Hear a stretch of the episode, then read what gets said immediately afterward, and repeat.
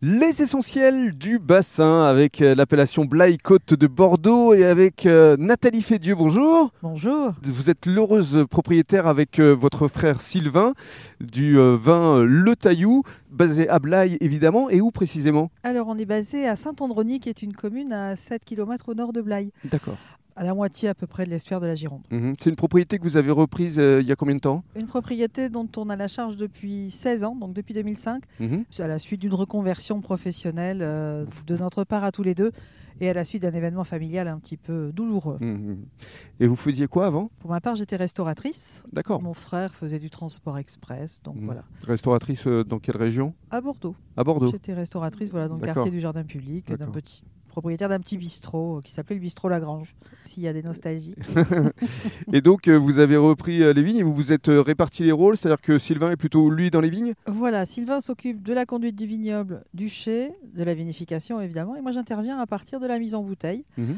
donc pour le conditionnement, la commercialisation, toutes les tâches administratives qui sont afférentes, et voilà, après, un peu de compta. Et alors, parlez-nous euh, de votre exploitation. C'est combien d'hectares au juste Donc aujourd'hui nous avons 15 hectares, Mhm. essentiellement de rouge, avec un petit, euh, un petit tiers d'hectare pour, euh, de, de raisin blanc, de façon à avoir quelques, D'accord. quelques bouteilles de blanc qui sont un joli complément de gamme aujourd'hui. euh, Bien sûr. Et vous travaillez quel type de cépage Pour le rouge du Merlot à 85%, un Mhm. petit peu de Cabernet Sauvignon et de Cabernet Franc.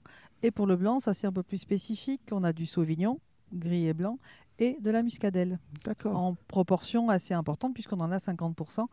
Donc ça fait des vins blancs un petit peu différents des vins blancs de Bordeaux de façon générale.